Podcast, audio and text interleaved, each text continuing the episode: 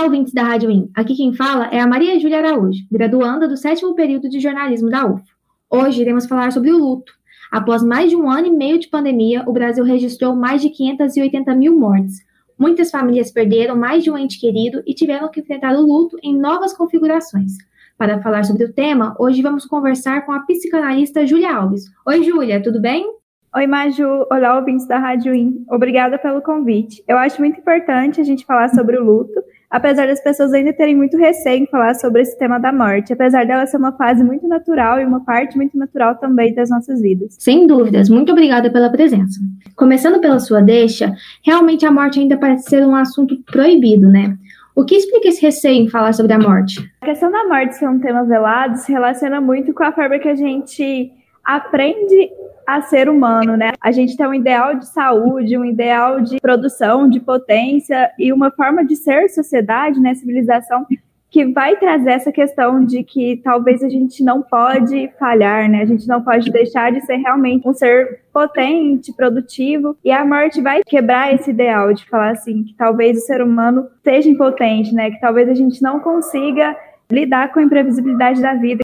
Além disso, tem outro ponto que a gente tem percebido muito, alguns estudos mais recentes têm trazido isso, que é uma ideologia até um pouco mercantil, né? De a todo custo, literalmente, a gente ter que ser feliz. É, a gente não aprende a falar sobre os nossos sentimentos difíceis, a gente às vezes não aprende que a tristeza é uma parte da vida, né? E aí, às vezes, a morte, por trazer à tona né, essa questão da tristeza, da impossibilidade, do desamparo, é algo que é pouco dito, né? Então acaba que tudo isso, todo esse conjunto, faz com que isso seja um tema muito velado.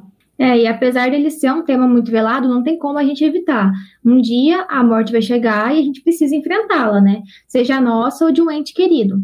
Com a pandemia, isso se tornou ainda mais frequente. Existem fases do luto? Qual é a melhor forma de enfrentá-lo? Existem alguns estudos que vão falar sobre cinco fases do luto, que é a negação, a raiva, a negociação, a depressão e é, a aceitação, né? A negação, geralmente é a primeira fase ali, é justamente, né, por a gente ser tão, ter tanta dificuldade de falar sobre tristeza, a gente se defende dos sentimentos. Então, é, a perda vai impor que a gente recrie, né, uma realidade nova. Mas às vezes é tão difícil da gente aceitar e lidar com com isso que a gente vai acabar negando, negando a tristeza, negando a situação que se impõe.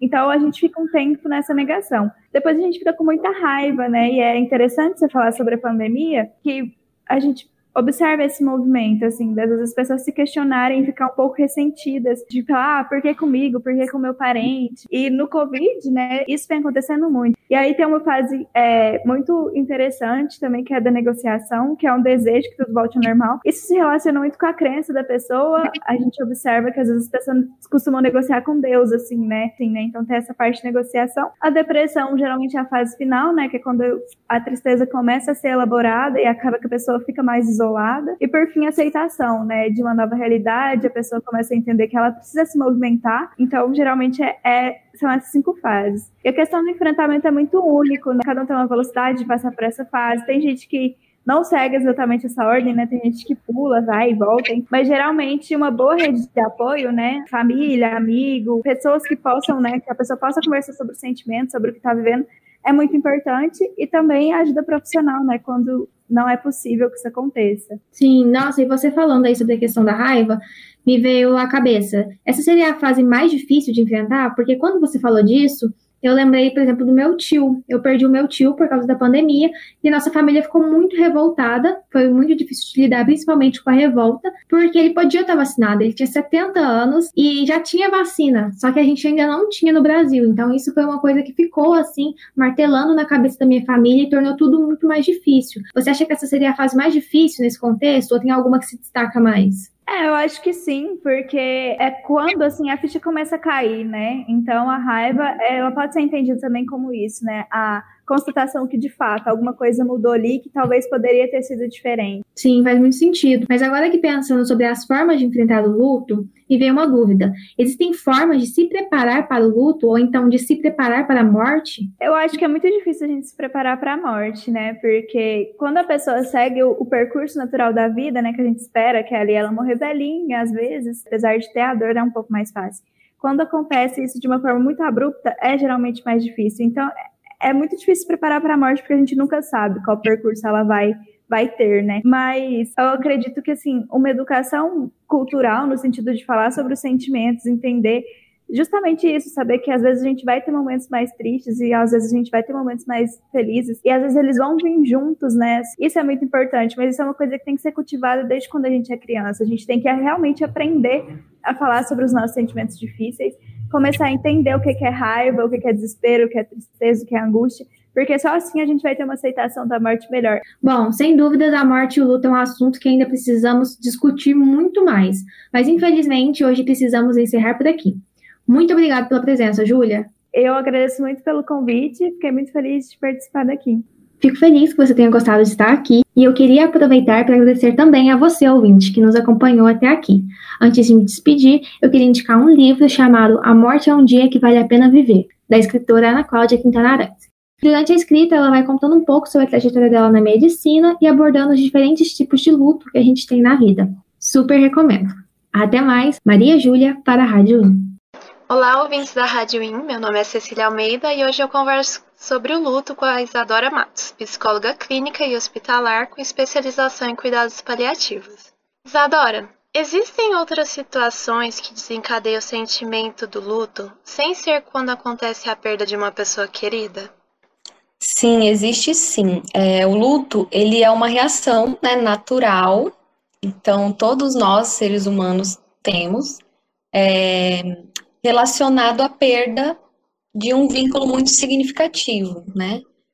Então, não só a morte causaria isso, um término de relacionamento, um, uma amizade, né, que se distancia, mudança de cidade, mudança de país. O luto está relacionado a perdas, a mudanças e ao vínculo. Então, qualquer situação relacionada a, a uma desses três componentes pode ocasionar luto. E como saber que você está vivendo um, um momento de luto? Bom, é, primeiro a gente precisa identificar se teve essa perda ou essa mudança, né? Por exemplo, se você é demitido do seu trabalho, muito provavelmente você vai ter perda de vínculos que você tinha lá. Você não vai ver todas aquelas pessoas todos os dias, não vai se relacionar da mesma forma.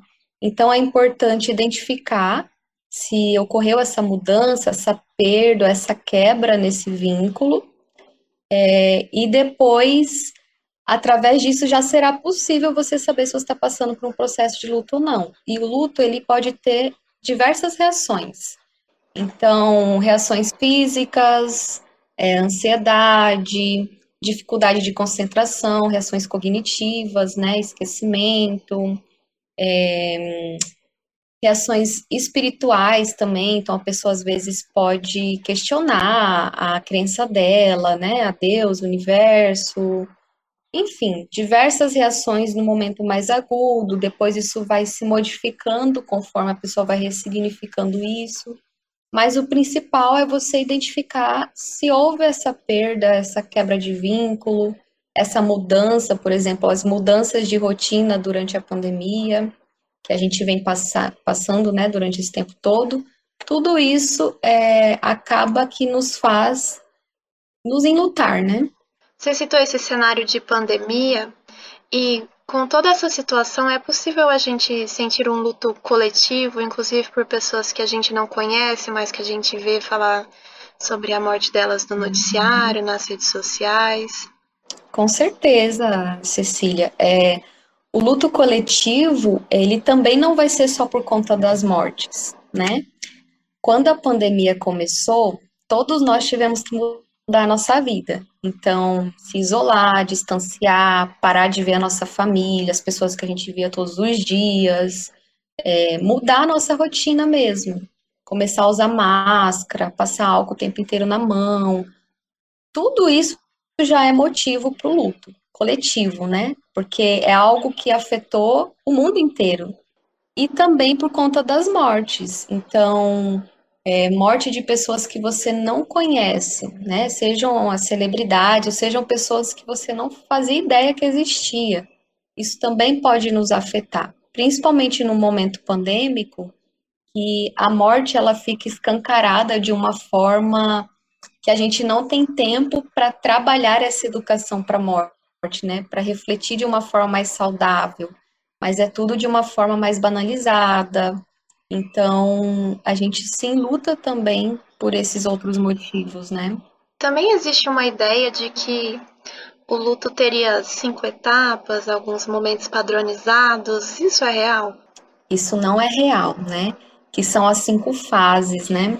É, essa, esse estudo das cinco fases, cinco etapas, na verdade, ele nunca existiu. O que acontece é que a Elizabeth Kubler-Ross, né, uma psiquiatra suíça, ela estudou pacientes em fase é, terminal de doença e ela escreveu um livro sobre a morte e o morrer, e nesse livro ela propõe alguns estágios da morte e do morrer, que eram estágios e momentos que os pacientes em terminalidade passavam, e que não era linear, né? Ela mesma falou que não era linear, então ela nunca propôs estágios do luto.